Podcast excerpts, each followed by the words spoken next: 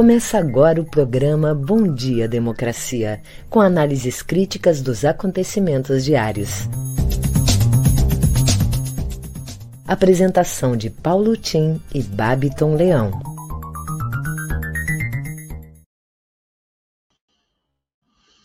Bom dia, democracia. Bom dia, democratas de todos os quadrantes do Brasil. Bom dia, internautas, companheiros aqui que nos seguem, caros colegas de trabalho, convidados de hoje. Porto Alegre deve ser a capital mais quente do Brasil hoje. E a tendência de temperaturas mais altas, pessoal, até o fim de semana. Guaraí, Uruguaiana e Bagé chegaram a 40 graus e a Argentina arde. Isso tudo se reflete na agricultura, grandes problemas com a seca na agricultura. E hoje à tarde tem um debate para tratar desse assunto. Bem, hoje, dia 14 de janeiro, sexta-feira, 2022, ano do segundo centenário da independência do Brasil, 100 anos da Semana de Arte Moderna, 250 anos da nossa Porto Alegre. Um ano de difícil recuperação econômica no Brasil, mais um, segundo relatórios da CEPAL, Comissão Econômica para a América Latina, e também da ONU, ontem divulgado, na lenta desmoralização do agora mini-ministro, já foi super, agora é ministro, mini-ministro Paulo Guedes, cada vez menor, cada vez mais isolado nas suas fantasias neoliberais, uma equipe desfalcada e perdendo agora as rédeas do orçamento para o trio maravilhoso Regina, o rei Arthur, presidente da Câmara, Ciro Nogueira, da Casa Civil, e o presidente do Senado, candidato, aliás, à presidência da República, que está com zero na pontuação para a sua candidatura. E a gente pergunta o que, que faz, né? Enquanto isso, Miriam Leitão, insuspeita, escreve, aspas, sem medo de Lula na economia. É a dança à vista. E os presidenciáveis reverberam propostas para a economia. Enquanto isso, o governo Bolsonaro agoniza. Ontem, no Papo de Política do G1, as jornalistas do G1 falam de como Bara Torres afetou a relação de Bolsonaro com os militares. Um interessante debate ontem entre elas sobre esse assunto. O Observatório da Economia Contemporânea mostra o balanço da CEPAL. No seu balanço preliminar para a região, a Comissão Econômica para a América Latina, da ONU, prevê forte desaceleração para o crescimento da América Latina, sendo que o Brasil lidera a desaceleração. Os fatores apontados: contexto externo desfavorável, problemas domésticos e a inflação. O relatório da ONU também é, fala que a retomada do crescimento do Brasil será muito lenta, tanto nesse ano quanto no ano vem, e ficará abaixo das médias do mundo e da região, sendo que o Brasil está lá na rabeira, numa lista de 170 países, na frente apenas, sabe de quem? Quais países? Guiné Equatorial e Mianmar. É o esfacelamento da economia nas mãos do presidente Bolsonaro e de seu agora mini-ministro Paulo Guedes. A previsão é PIB global do mundo crescerá 2022 e 4% em 2022 e 3,5% em 2023. Mas o Brasil deve crescer apenas 0,5%. Até a Argentina vai crescer muito mais. Digo até a Argentina porque é um país conhecido pela situação de crise, crise externa, crise interna. A Argentina vai crescer 2,5%. É assim, é a projeção do Brasil. O nosso economista o Oreiro, em artigo publicado agora no seu grupo, que é o Novo Desenvolvimentismo do Face, diz que as medidas do Banco Central não combatem a inflação e só beneficiam rentistas. A, ontem, ontem, o presidente do Banco Central mandou uma carta para o mini-ministro Paulo Guedes, em que explica as razões da inflação no Brasil. Entre elas, ele fala na descontinuidade das cadeias de produção. Ora, reconhecer isso é reconhecer que há uma inflação de oferta, de insuficiência de oferta. Não obstante, os remédios do ministro Curvação de Juros apontam para uma apreciação da inflação como de demanda, como se o Brasil tivesse explodindo de crescimento econômico. Tudo errado na economia nas mãos de Bolsonaro e Paulo Guedes. Vai mudar. Bem, vamos ver então as manchetes do dia com o Babiton. Bom dia, Babiton. Bom dia, democracia. Bom dia, Paulo Tim. Bom dia para toda a nossa audiência. Já desejando um ótimo final de semana. Mas antes, temos aqui o Bom Dia Democracia e inicio agora minha participação com as manchetes locais, iniciando pelo G1. O Brasil registrou 97.221 novos casos e 190 mortes por Covid-19 nas últimas 24 horas, totalizando 620.609 óbitos desde o início da pandemia. O Ministério da Saúde pede que Anvisa libere o uso de autoteste de Covid. Máscara de pano sozinha não protege contra a variante Omicron da Covid, diz especialista. Hospitais sofrem com a falta de profissionais afastados pela Covid. Folha de São Paulo. Bolsonaro tira poder de Guedes para Ciro Nogueira honrar acordo de emendas do Centrão. O presidente distorce estudo para defender divulgação de mortes ligadas a comorbidades. CNN Brasil. Anvisa testou e vacina infantil é segura, diz ministro da Saúde. O MS recomenda dois novos remédios para tratar quem tem Covid-19. Ministro do Supremo alerta sobre risco de judicialização. No Estadão, Bolsonaro quer aprovar pacote de bondades a PMs e bombeiros para impulsionar campanha à reeleição. Jornal Brasil de Fato. Randolph pede ao TCU queda do decreto de Bolsonaro que libera classe executiva para ministros. Em Gaúcha ZH, não vacinados contra a Covid são responsáveis por internações, diz Queiroga. No Bom Dia Democracia de hoje, vamos receber o presidente da Unicafes, Gervásio Plusinski, que vem conversar conosco sobre as secas do Rio Grande do Sul. O advogado Oscar Plentes, que vem tratar dos direitos das vítimas da Covid-19. E o presidente da FETAF RS, Douglas Sense, que vem abordar a estiagem e os impactos na agricultura familiar no Estado.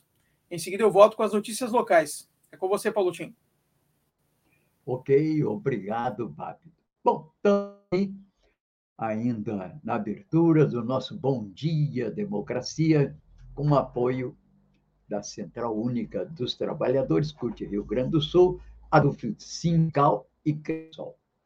Nosso programa é um contraponto à grande mídia corporativa na defesa da informação como um direito da cidadania e da democratização da imprensa nos termos da Carta Mundial da Mídia Livre, aprovada no Fórum Mundial em 2015. Eu sou Paulo Tim e registro os temas aqui tratados e comentados com os respectivos links e fontes no meu Facebook, os quais ficam também registrados na correspondente newsletter diária que enviamos a todos os interessados. Fique conosco, acesse Rede Estação Democracia. Vamos rapidamente aqui um balanço das notícias do dia, começando pelo Jean, que diz que as primeiras doses de vacina para crianças começam a chegar hoje aos estados, um milhão e meio de doses. O Ministério da Saúde disse que nesta sexta todos os sistemas com dados da pandemia devem ser restabelecidos. E eu aqui destaco que há um movimento para uma nova CPI no Senado para tratar especificamente desse problema do, enfim, do apagão dos dados. Continua aqui G1, síntese do dia. Os, os, enfim, esses dados do Ministério estão fora do ar desde o ataque do dia 10 de dezembro. Hoje, também, diz o G1, vão ser divulgados os nomes dos participantes do BB22, BBB.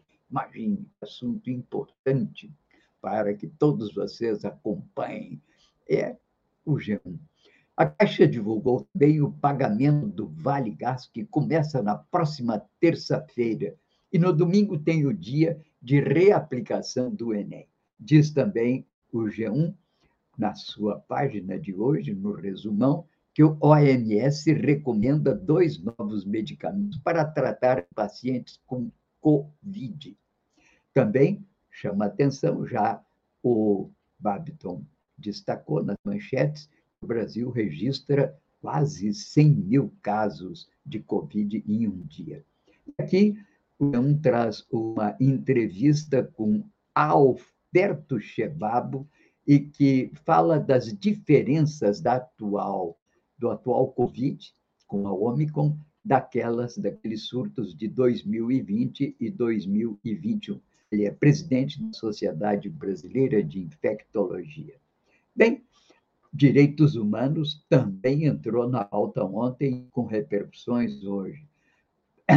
Diz ah, o relatório da Human Rights Watch Bolsonaro ameaçou democracia com ataques ao sistema eleitoral e também destaca no seu relatório todas as acusações que foram feitas pela CPI do Covid. Bem, esse é o assuntos, assuntos principais no G1. Destaco também uma matéria que me chamou muito a atenção ontem na televisão, que a Espanha começa a tratar o Ômicron como uma epidemia de gripe significa que ela perde o caráter pandêmico e, pelas suas peculiaridades de baixa letalidade e rápida expansão, é tomada pela ministra da Saúde da Espanha como uma variável, uma variante de gripe. Enquanto isso, aqui, em Porto Alegre, foi adiado o Fórum Social das Resistências, e adiado em função da pandemia, mas atividades online serão mantidas. E o Fórum Social Mundial, Justiça e Democracia, também fica para o mês de abril. Enfim, essas são matérias que hoje ocupam os jornais e as televisões. Aqui uma observação da Tereza Cruvinel, que a Rede Estação Democracia divulgou ontem. Inquietação entre os servidores públicos que estão pedindo demissão dos seus cargos em comissão, em, naturalmente em protesto contra aquela ideia de dar aumento apenas para os policiais federais. E o que, que acontece? Os pedidos de demissão não estão sendo publicados. É uma maneira grotesca, autoritária, insinuante, de mantê-los com a sua responsabilidade sobre os cargos dado aqui o recado da Tereza Cruvinel e a nossa solidariedade com esses servidores que, enfim, estão no exercício pleno dos seus direitos. Se não querem exercer um cargo em comissão, têm o direito de pedir a saída desses cargos. Também uma notícia aqui interessante, muito interessante. Aquele famoso terrorista de direita que havia se asilado na Rússia, imagina, aquele Eduardo Fauzi, suspeito de integrar o grupo que jogou coquetéis Molotov na fachada da produtora Porta dos Fundos, no Rio de Janeiro. Pois bem, ontem, a Procuradoria da Federação Russa decidiu extraditá-lo para o Brasil. Cadeia nele. É isso. Surto de Cândida auris, que é um superfungo, preocupa as autoridades sanitárias no Brasil. Três mortos no Recife e já começa a haver um conjunto de atenções preventivas com relação a essa doença. Vai aí no, na newsletter um link para que você conheça um pouco mais sobre a natureza e sintomas desse fungo. Destaco aqui a capa do Globo, que fala sobre a falta de insumo para testes. Capa do Globo, falta de insumo já provoca escassez de teste Covid. Capa do Estado de São Paulo, internações crescem nos estados São Paulo faz plano de contingência. E capa da Folha de São Paulo. Bolsonaro dá ao Centrão poder para executar o orçamento. E o assunto do dia, para variar, porque essa é a matéria que preocupa todos os governos estaduais agora, é a falta de exames e a falta de material para autoteste para Covid. Esse é o assunto do podcast da Globo de hoje. Vamos então agora às notícias locais aí com o Babiton. Vamos lá, Paulo Tim, trazendo as notícias locais do matinal. Nova onda de casos de Covid pode bater recorde no Rio Grande do Sul. Em meio ao apagão de dados do Ministério da Saúde, dois dos termômetros da pandemia apontam que o Rio Grande do Sul caminha para um novo e mais alto pico de contágio da Covid-19. Em apenas nove dias, o número de testes rápidos em farmácias já superou o total de dezembro e o índice de positividade cresceu ao ponto de só não ser maior do que o de março de 2021, quando o sistema estava colapsado. Outro sinal vem de uma pesquisa feita em parceria entre a Universidade de Maryland e o Facebook, que, por meio de um questionário, indicam que o total de potenciais infectados com o coronavírus disparou nas últimas duas semanas. Sete unidades de saúde vão vacinar as crianças na capital. A vacinação infantil contra a Covid estará disponível em sete unidades de saúde de Porto Alegre. As aplicações terão início no dia 19 de janeiro e vão ocorrer das 8 às 17 horas, seguindo a orientação de duas doses da Pfizer com intervalo de oito semanas. Porto Alegre tem cerca de 120 mil crianças entre 5 e 11 anos, público-alvo da campanha. Os primeiros da fila são aqueles com comorbidades ou deficiência permanente, de todas as faixas etárias. No segundo grupo estão crianças indígenas e quilombolas. No terceiro, aquelas que vivem com pessoas com alto risco para a doença. E no quarto e último grupo, crianças sem comorbidades por ordem decrescente de idade. Em seguida, eu volto com os nossos convidados. É com você, Paulo Tim. Muito obrigado. Pois bem, muitas muita coisa, mas eu destaco aqui, com relação ao Covid, uma informação interessante. Lá na Grécia, os seus cidadãos, os gregos adultos, vão ter que pagar uma multa de 100 dólares, de 100 euros, porque lá a moeda é o euro, se não forem vacinados. Sabe quanto é isso? Quase 700 reais.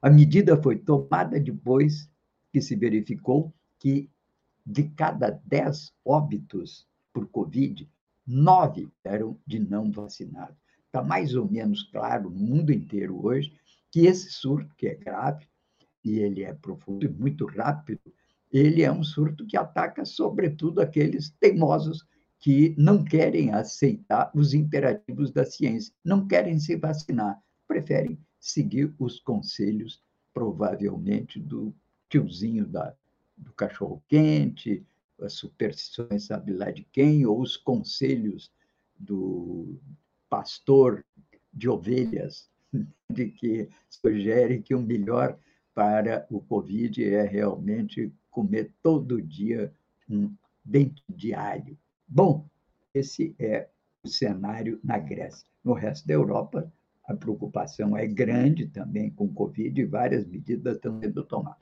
Tudo isso implica, naturalmente, tensões. Eu tenho aqui insistido muito que, às vezes, a gente brinca com esse pessoal que não quer se vacinar e caímos quase que naquela tentação de associá-los, inclusive, à extrema-direita, chamando-os de fascistas. Não obstante, essas é, questões, muitas vezes, elas de crítica ao, ao establishment, ao big business, elas nasceram na esquerda e acabam passando por uma revolução ou uma circunvolução interna, e acabaram na mão da direita, muitas delas.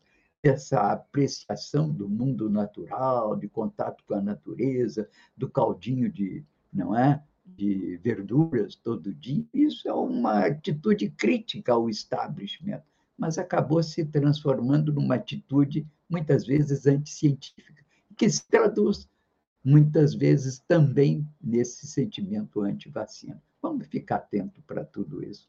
Bem, vamos passar ao Bárbio, que vai trazer o nosso primeiro convidado de hoje. É contigo, Babiton. Vamos lá, Paulotinho. Bom dia, democracia. Recebe agora o advogado Oscar Plentes. Bom dia, Oscar. Seja bem-vindo. Feliz 2022. Um bom retorno. Bom dia.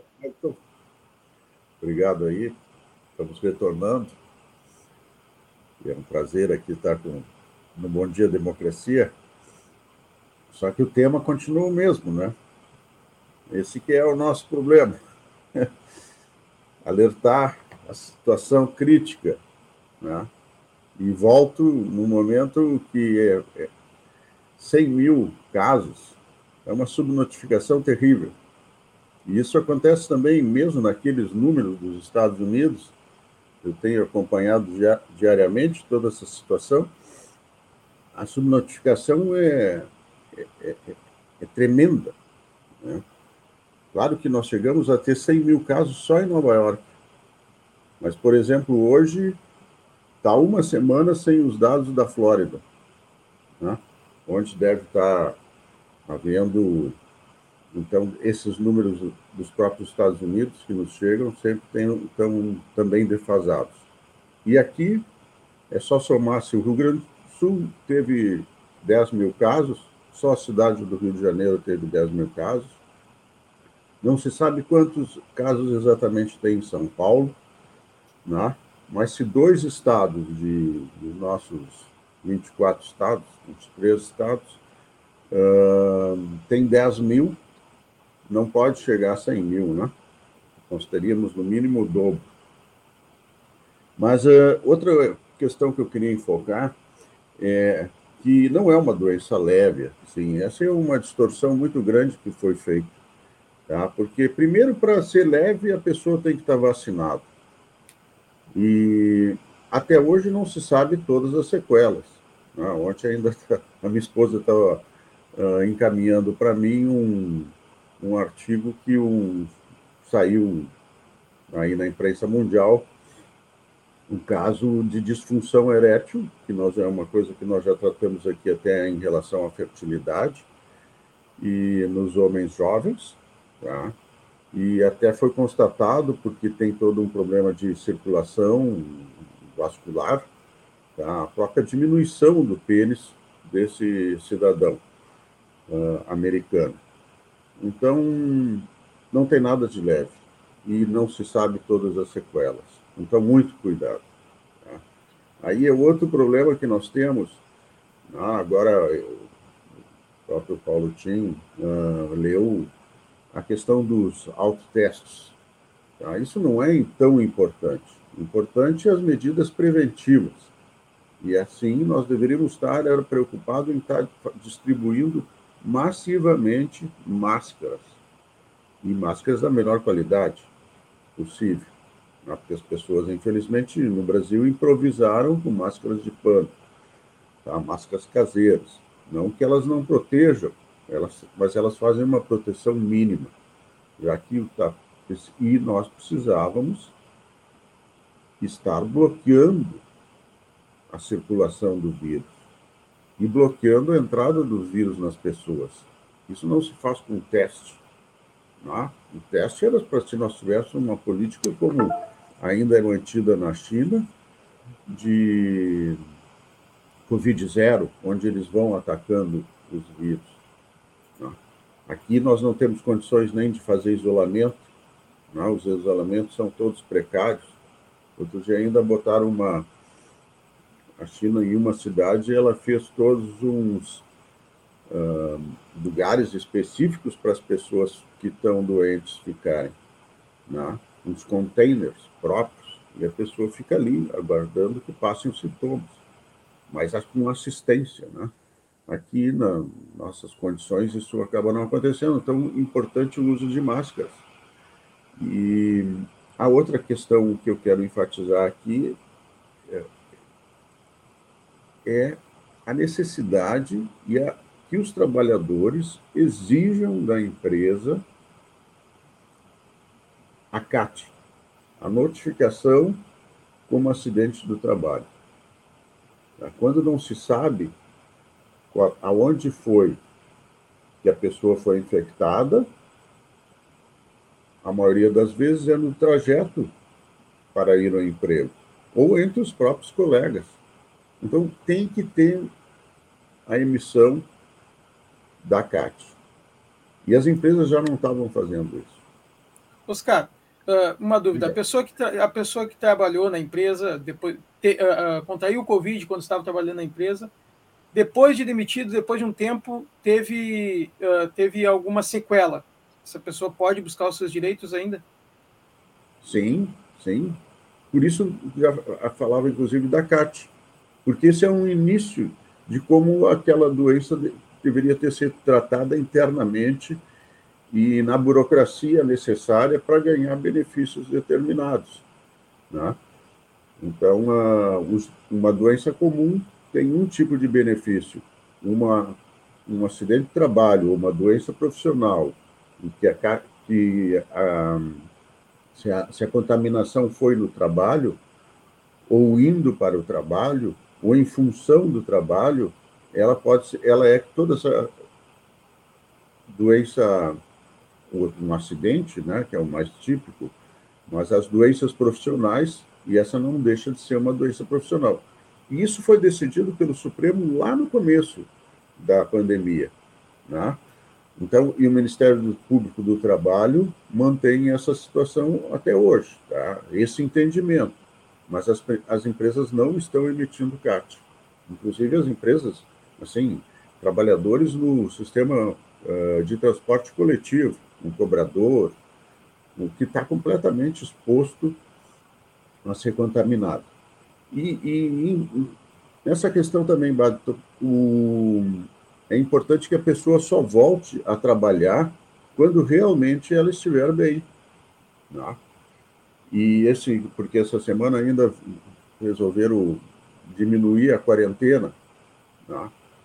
Uh, o Ministério Público do Trabalho disse não, a quarentena continua a quarentena de 10 dias, não é de 5. Porque tu, não sei se tu viste, né? Mesmo para eles mexer para 5, eles ainda fizeram um, um, pandemônio, tá? É o pandemônio dentro da pandemia, porque uh, a pessoa tem que testar. E as pessoas estão ficando 4, 5 horas numa fila para testar, no meio de um monte de pessoa doente, só aquilo ali já está um risco absurdo. Tá? Temos então, um minuto, cara. Vamos? Temos um minuto para encerrar já. É, o autoteste poderia ajudar nisso, de a pessoa sair de situações onde ela vai lá e se infecta, né? Aqui mesmo eu tive um caso ligado diretamente a mim, a Michele, ela foi no posto de saúde aqui da Cruzeiro e aquilo ali está um inferno. Né? É o vírus dentro né? e em volta do posto, do grande posto de saúde da Cruzeiro. E, e as pessoas, infelizmente, não têm sido trabalhado, como eu falava antes, na questão da máscara. É fundamental é. dar de máscara. É a pandemia que vivemos há, vivemos há quase dois anos, né, Oscar? A pandemia já passando de dois anos já, e parece que a, a, gente não vê, parece a luz do fim do túnel, né? quando, quando, pensamos que vai melhorar, tudo volta. Oscar, eu é, quero agradecer muito a sua participação, mas estamos com o tempo esgotado. Tá, tá bom tá dia, bom? obrigado. Uma ótima sexta-feira, um ótimo final de semana e até semana que vem, Oscar. Um abraço. Tá. Volto com você, Paulo Tim. Rapidamente, muito obrigado ao nosso Oscar Plentes. Obrigado também aí por conduzir esse papo com ele, o Patrício. Mas eu queria apenas chamar a atenção que a data de amanhã, que é o dia 15 de janeiro, é uma data muito lembrada no movimento popular, nos movimentos de esquerda, nos partidos e nas correntes do marxismo, porque é a data do assassinato de Rosa de Luxemburgo no curso da Revolução Alemã em 1919. Ela é uma expressão não apenas é, do marxismo como teoria, mas da, do compromisso com a praxis através da ação que ela desenvolveu no movimento popular alemão e atesta da Revolução Alemã. Muito importante, fica aí a recomendação de um livro de Maria Isabel Loleiro, que situa muito bem o pensamento dela na Revolução Alemã, chama-se A Revolução Alemã, esse livro, e eu mando para vocês hoje também, lembrando e reiterando a importância do pensamento de Rosa Luxemburgo, que tinha peculiaridade no âmbito da social-democracia, que era a vanguarda do movimento popular, operário e intelectual na época, o que dominava era a social-democracia alemã, russa, etc. Ela tem uma particularidade, a defesa intransigente da democracia. Vai para vocês um artigo que acompanha esse dia, que é um artigo do Michel Louis, O Pensamento de Rosa de Luxemburgo. Vai na nossa newsletter, um artigo muito grande, não há tempo de comentá-lo e mesmo, ou mesmo lê-lo aqui. Portanto, Babton, fica contigo para convidar o nosso próximo convidado de hoje. Vamos lá, Paulotinho. Bom dia, democracia. Recebe agora o presidente da Unicafes, Gervásio Plucinski. Seja bem-vindo ao nosso programa. Bom dia. Bom dia, Babiton. Bom dia, Tim. Bom dia a todos que estão nos acompanhando. Uma satisfação muito grande poder estar participando desse espaço tão importante para discutir um tema não menos importante, que é o tema que atinge todo o nosso estado aí, que é a estiagem. Pois é, a gente vem abordando, né? Ontem a gente abordou já com o Elton Scapini também esse fato que é muito preocupante. A gente vai abordar novamente depois com o Douglas, mas o Gervásio agora nós vamos conversar sobre a seca do Rio Grande do Sul e, obviamente, o que está sendo feito, né, Gervásio? Ontem o governo do estado disse que na próxima semana vai, vai liberar alguma verba para abrir açudes, poços, também a ministra da Agricultura veio aqui no estado, não tomou decisão nenhuma, né? Veio só ficar a par do que está acontecendo. Então, queria perguntar para ti como é que como, é que vão ser, o que, que vai ser feito, porque de, por que demorou tanto? Isso já devia ter sido resolvido antes, né? Não ter chegado num momento tão crítico. É, eu acho que é, as expectativas de, de seca, as previsões, ou melhor dizendo, elas já estavam sendo feitas lá no início do ano passado, né? então não é uma surpresa para o governo, nem estadual, nem federal, a estiagem que nós estamos vivendo. Até porque, ultimamente, tem sido estiagem é, muito, muito recorrentes, né? Nós tivemos as três estiagens, 2019 20, 2021 e 21 e 22, né? E essa é considerada uma das piores que a gente teve nos últimos 15 anos, né? Nos últimos 17 anos. 17 anos, né? É, porque se considera a de 2005, que realmente foi muito grande também. É, nós tivemos uh, na semana nessa semana que estamos encerrando hoje uma, uma audiência com o governador do estado, aí o conjunto das entidades do Rio Grande do Sul e esse fórum a gente tem um fórum da agricultura familiar que é composto ali pela Unicafes, pela FETRAF, pelo MPA, MST, enfim, Conceia.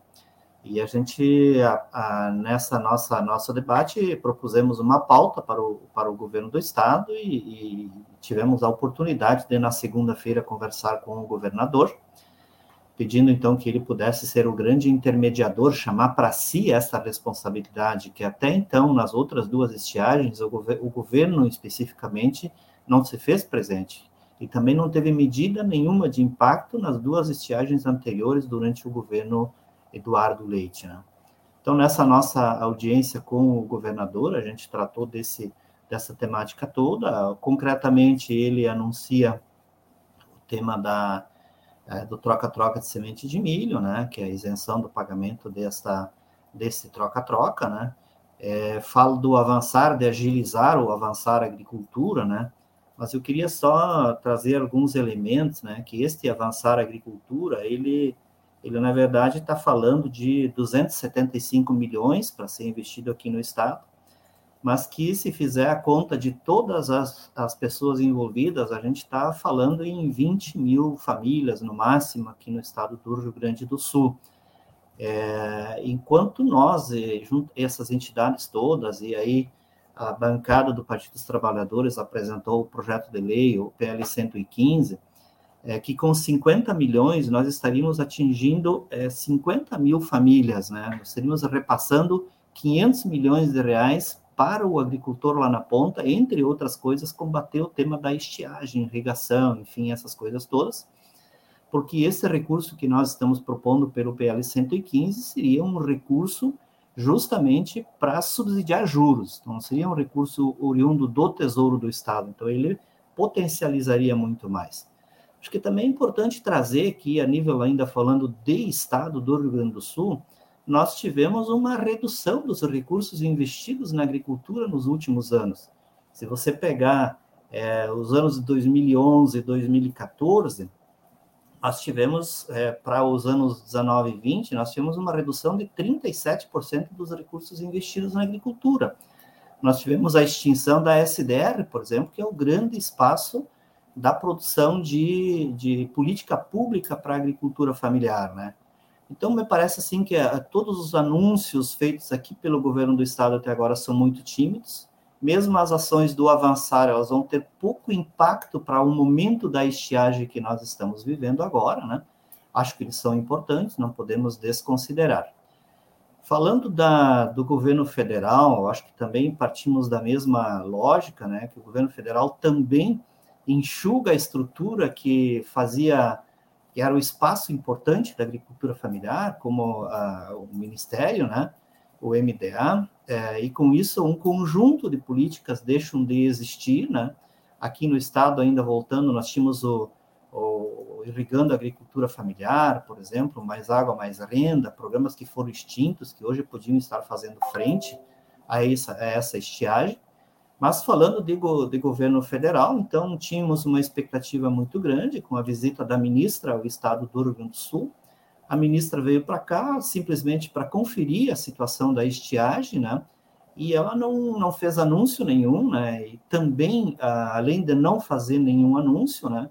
É sempre bom lembrar que nós estamos numa situação muito crítica, né? Tanto a nível de água quanto a nível de alimentação. E aqui eu queria destacar, por exemplo, a alimentação dos animais. Nós temos produtores de leite que não têm mais alimentação para dar para suas vacas de leite, para os seus animais. Então, a gente precisa de medidas urgentes e fortes, né? E a ministra veio para cá e acaba não fazendo nenhum anúncio, apenas dizendo que veio conferir, e o seu discurso muito voltado para o grande produtor, né? E pouco voltado para a agricultura familiar. Todas as falas delas vão muito na linha do agronegócio. E aqui eu acho que nós temos que que separar que o impacto para o agronegócio é, ele é muito forte, com certeza, para quem produz commodities para as exportações, mas o impacto para o agricultor que produz alimento, para começar, é um agricultor menor, e o impacto na produção de alimentos, ele impacta além do agricultor, impacta também o consumidor. Então, as medidas precisam ser pensadas de uma forma muito direta, principalmente para aquele agricultor, para, aquele setor que produz alimentos aqui no estado do Rio Grande do Sul. Até porque o, o, o grande agronegócio, eles vivem dizendo a quatro ventos que o Estado atrapalha, que o Estado tem que se retirar da economia.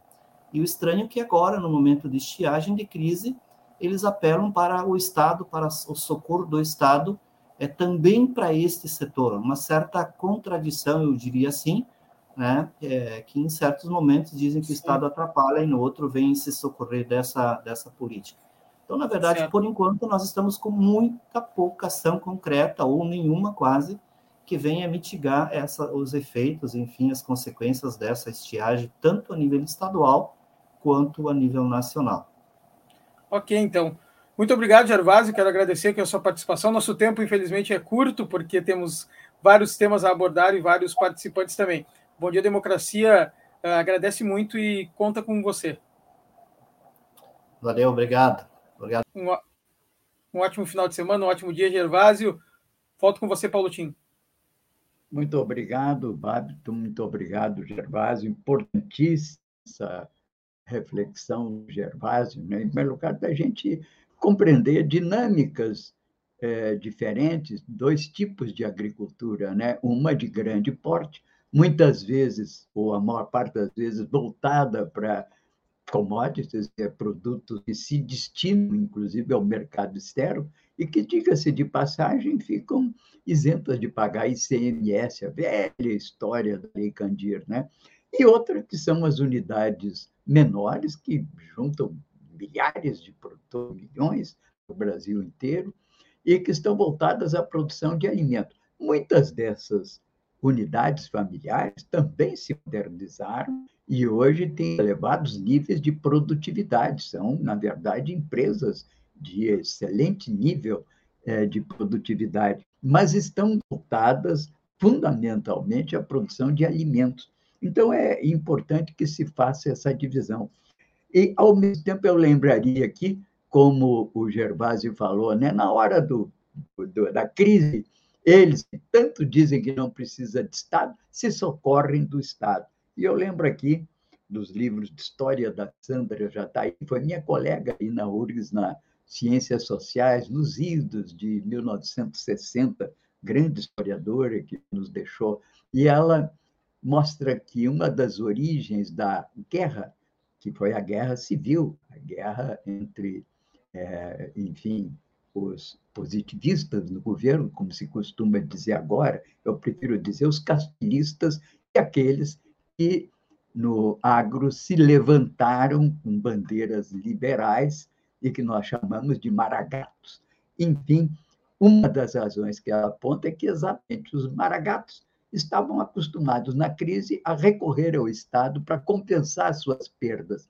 E naquela época, o Borges de Medeiros disse: não, Agora nós vivemos um regime republicano e o Estado não vai ser usado para tapar o buraco das crises do agro da fronteira. Enfim, essas coisas parece que passam, faz um século isso quase, mas continua sendo a mesma coisa. Na hora da crise, querem o apoio do Estado. Bem, vamos adiante, Babiton, com outro, nosso último convidado de hoje. É comigo, Babiton. Bom, vamos receber agora o presidente da FETRAF-RS, Douglas Sense. Vamos abordar também o impacto da, na agricultura familiar do Rio Grande do Sul com a estiagem. Bem-vindo, Douglas. Um ótimo dia. Bom dia, Marton. Bom dia, Paulo também. Satisfação poder estar de volta nesse programa, né, que traz um conjunto de informações importantes para a nossa comunidade do Rio Grande do Sul o Gervásio já vinha falando, né, Douglas, sobre aí alguns impactos que também podem causar, porque o pequeno agricultor também não é tão visto, né? Como é que está essa situação? Como é que a FETRAF uh, está lidando com isso? E quais são os principais impactos né, que a, a agricultura familiar vem, vem sofrendo com essa estiagem?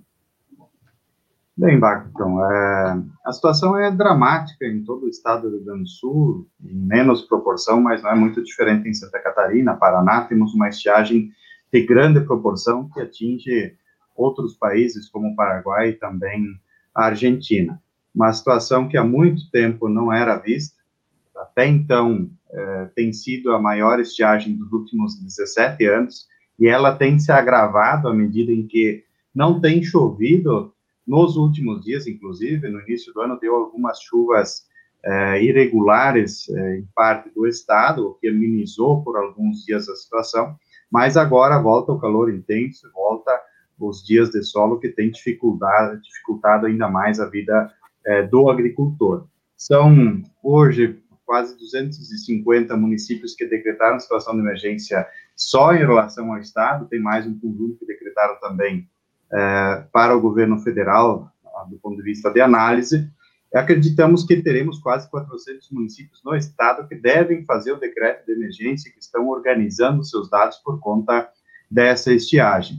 São mais de 200 mil famílias é, de agricultores que registram perdas é, enormes na sua produção, que vão desde a produção de milho, de soja, que, segundo os dados, acumulam perdas só nessas duas culturas de mais de 20 bilhões no estado, mas não é só soja e não é só milho que se tem no Rio Grande do Sul. Há um conjunto de outras atividades que muitas vezes, inclusive, não são lembradas. A uva na serra registra perdas de 40% na sua produção até agora. Então, a situação pode se agravar muito mais nos próximos dias. A produção de frutas no geral, de laranja, né, que acaba caindo dos pés por conta é, da condição de, da falta de umidade, a planta não consegue nutrir é, essas frutas e elas acabam simplesmente caindo. Assim é com pêssego, o conjunto das frutas que são produzidas no Rio Grande do Sul, as hortaliças, né, o agricultor já não consegue mais nem plantar, porque em muitos casos há quase 90 dias sem chuva ou com muita pouca precipitação. Então, são é, culturas de ciclo curto, as que estavam plantadas é, acabaram sofrendo e muita, muita delas é, perderam valor comercial e outras nem puderam ser é, plantadas. Então, há um prejuízo muito significativo do ponto de vista das hortaliças também. E no caso do leite, é uma situação ainda mais dramática. Se não bastasse a estiagem, que impacta na produção de pasto, é, a produção de silagem, né, por conta do milho, que no ano passado já ficou prejudicada, no ano retrasado também ficou prejudicada, que é inclusive a estratégia que os agricultores têm de guardar alimento para os animais. Então, não foi possível guardar alimento suficiente no ano passado para se utilizar agora, e neste ano, né, não foi possível fazer silagem em muitas ou milhares de propriedades do Rio Grande do Sul. E isso se soma a um problema grave da condição dos produtores de leite, que é o baixo preço praticado pelo mercado. O Brasil, infelizmente, hoje, com o poder de, de compra fragilizado dos trabalhadores urbanos, não permite que esses consigam comprar o queijo, consigam comprar os derivados de leite, e há um estoque muito grande de leite no mercado. Então, os agricultores amargam um preço baixo e um custo de produção exorbitante, né? Se nós pegar os dados do que aumentou a energia, o combustível, os grãos, né, que são utilizados eh, na ração, o custo de produção eh, aumentou muito, enquanto isso eh, o preço cai sem perspectiva de melhorar por conta de que a política econômica que o governo federal tem adotado fragiliza a condição dos consumidores de ter acesso ao mercado, ao, ao leite que é que está no mercado brasileiro, né? A exportação se torna quase que inviável, porque para exportar para a China, por exemplo, como tem se tentado agora, tem que pagar 10% de imposto, e o leite que vem da Argentina e vem de fora é, acaba não pagando imposto, então a concorrência é muito desleal com os produtores brasileiros, e não é por, por nada que mais, ou seja, 52% dos produtores de leite do Rio Grande do Sul desistiram de produzir nos últimos cinco anos. Então, a seca né, é mais um agravante nessa condição dos produtores de leite também. Então, as atividades, no geral, poderíamos mencionar outras, né, na agricultura familiar, têm tido dificuldade nesse momento. E o agricultor tem uh, tido muita dificuldade, inclusive, de produzir para o seu alto consumo, né? Para alimentação, então, o agricultor geralmente planta lá é, feijão, se não planta para vender, planta planta para o consumo, mas não, não conseguiu plantar, os que plantaram não colheram, é, e assim é o conjunto das, das atividades, né? Tem sido muito difícil esse, esse momento, não só do ponto de vista comercial, mas também de ter acesso à água. Mais de 10 mil famílias estão sem água no Rio Grande do Sul e estão sendo abastecidas é, por caro-pipa, por outras estratégias também. Situação difícil, né, Douglas? A gente espera que, que, que volte a chuva, claro, e a gente também queria muito que essa, essa ajuda que o governo disse que vai começar na próxima semana tivesse vindo antes, né? Pois, como disse o Gervásio antes, como, e também como você explicou agora, era uma coisa já prevista, né? Isso podia ter, ter sido tomado decisões para ajudar as famílias de agricultores bem antes, né? De fato, o, assim, Barton, acho que a, a, chuva ela é sempre bem-vinda e é necessária. Se não chover, a gente vai perder mais ainda. Mas há muitos casos que a situação está consolidada. O agricultor perdeu tudo aquilo que plantou, outros não conseguiram plantar e não vão plantar por conta do período, né? Já ficou tarde para plantar. Então, a única alternativa de sobrevivência de alguns milhares de agricultores no Rio Grande do Sul é contar com uma contribuição, com ajuda e com o papel do Estado nesse momento. O Gervásio coloca ali as medidas que a gente tem solicitado. É fundamental que o Estado, nesse, neste momento, cumpra com o seu papel, que é de auxiliar os agricultores a ter acesso à água, a ter condição de se alimentar e sobreviver nesse próximo período, alimentar os seus animais e ter condição de se reorganizar para continuar produzindo no próximo período. A cada agricultor que sai do campo, é, não tem um que o substitui. Nós estamos diminuindo o número de agricultores gradativamente e isso vai impactar, inclusive, para o trabalhador urbano, que vai pagar mais caro pela sua alimentação. Certo, Douglas. Muito obrigado. Te desejo um ótimo final de semana, uma boa luta e muito obrigado pela sua participação. Muito obrigado, eu que agradeço a oportunidade, estamos sempre à disposição para conversar com vocês. Um grande abraço. Um grande abraço.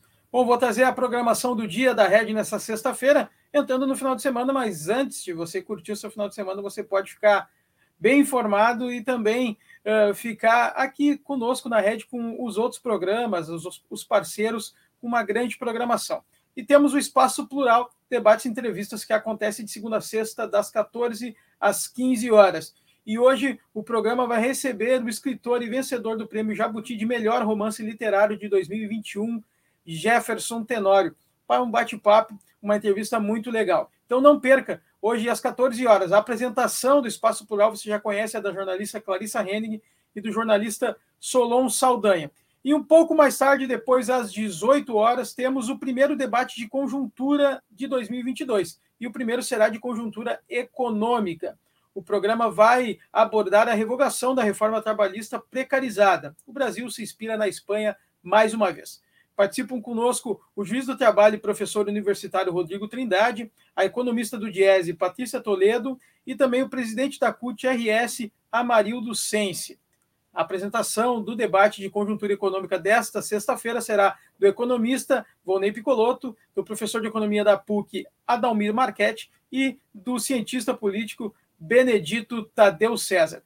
Você se programa para assistir os nossos aqui, a nossa programação da Rede, e também a gente pede que a sua curtida ah, vale muito aqui para a gente. Então assina o canal, ativa o sininho, comente, diga de onde você está assistindo os programas da Rede, para a gente ter também uma aproximação mais com você que nos acompanha. É muito importante para o crescimento da rede e também para que a gente possa crescer ainda mais fazendo o nosso trabalho. A gente conta com você, então vai lá, assina o canal, ativa o sininho no YouTube, curte a página no Facebook, nos procure também no Instagram e no Twitter e também no estaçãodemocracia.com. A nossa rádio você fica por dentro de toda a programação. Ainda não conseguiu escutar? Vai lá no Spotify que você encontra também muita coisa. Bom dia, democracia. É com você, Paulo Tim. Ok, Barton, muito obrigado. E vamos aqui lembrar um pouco, né, a propósito desses dois convidados que trouxeram informações importantíssimas sobre a situação da agricultura aqui no Rio Grande do Sul diante da seca, né? Um fenômeno que se repete, independentemente de mudanças climáticas, se repete aqui de tempos em tempos e que exige das autoridades uma prevenção dessa situação, uma capacidade de planejamento dessas crises para evitar a catástrofe que se refletem, no fim, na própria evolução do crescimento da economia do Rio Grande do Sul, do PIB do Rio Grande, né? Há ainda uma, eu até tenho ainda uma dúvida aqui comigo, né? Porque na minha geração nos formamos muito, graças, aliás, aos ensinamentos da tese do Paulo Renato Souza, saudoso colega de turma aqui da economia.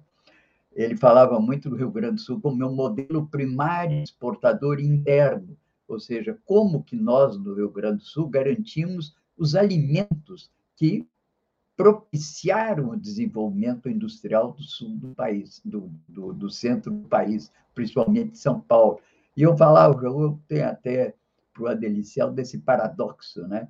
que São Paulo, que tanto combateu Vargas, foi o estado que mais se beneficiou com o processo de industrialização iniciado por Vargas, depois levado adiante por JK.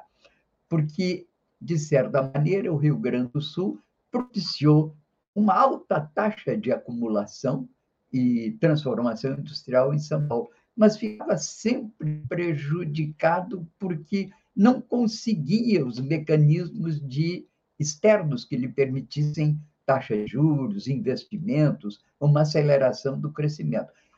Todo modelo de desenvolvimento do Rio Grande é endógeno, a economia interna, ela acaba, isso está no livro do Targa, que recentemente eu tive até a oportunidade de apresentar, que é Paulistas e Gaúchos da Constituição do Brasil dela tivemos uma construção interna do processo de transformação da economia e economia industrial.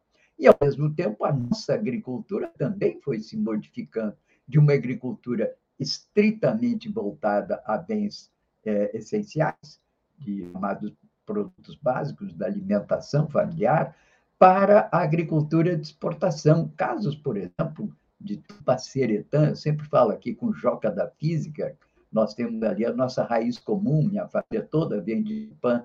Quando eu era menino e lá ia, aquilo lá era um fazendão. Hoje é um desenvolvimento incrível de uma agricultura de alta produtividade voltada à exportação. Eu quero dizer com isso que está nos faltando ainda interpretar melhor. Eu acho que esse, esse modelo que o Paulo Renato havia gravado para o Rio Grande do Sul de primário exportador interno, ele já alterou muito e temos que ter uma visão mais ampla de uma sintética do que, que é a economia do Rio Grande do Sul. É uma economia de exportação, é uma economia voltada para o mercado interno. Está nos falando, sabe, o Junico, nosso querido Junico Antunes, nos convidando para ele nos trazer essa explicação, para que a gente conheça essas grandes linhas do desenvolvimento do Rio Grande do Sul e aonde que temos que fortalecer a nossa capacidade de recuperar o nosso crescimento no Rio Grande do Sul, que tem uma economia invejável, poderosa. Bem, estamos aqui encerrando a nossa programação. Quero chamar a atenção que mando para vocês dois artigos que eu pensei dos é, analistas de ontem. Um do Luiz Carlos Azedo, que é um jornalista de diários associados, cujo título é Com muitos candidatos, terceira via é um fracasso anunciado. E ele lembra, a propósito disso, do fracasso, certo êxito, mas fracasso também, de uma outra tentativa de oposições resistirem à ditadura militar em 1966 68, com a chamada Frente Ampla, que juntava Carlos Lacerda, João Goulart e JK. Interessante, sobretudo aqueles que gostam de história.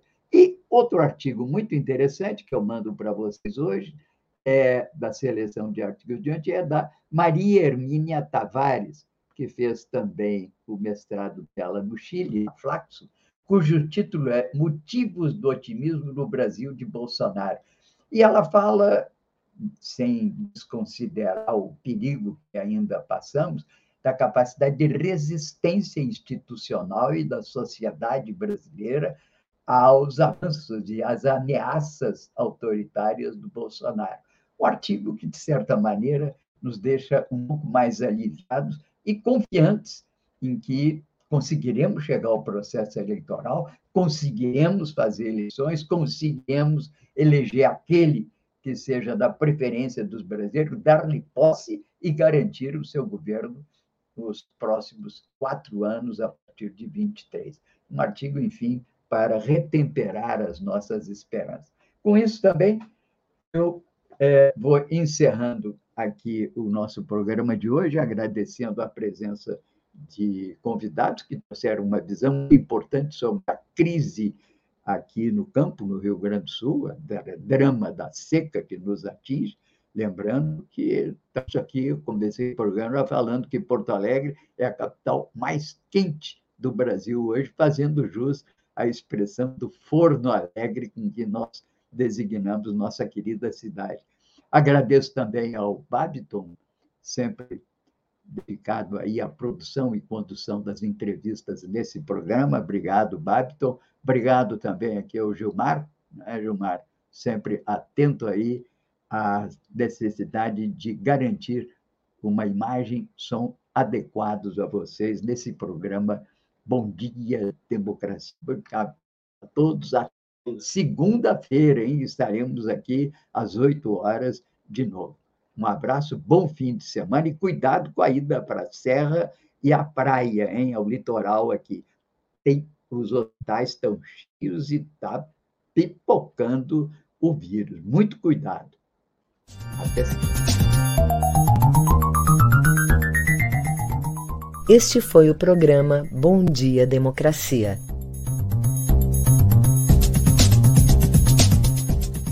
Nos encontramos na segunda-feira às 8 horas.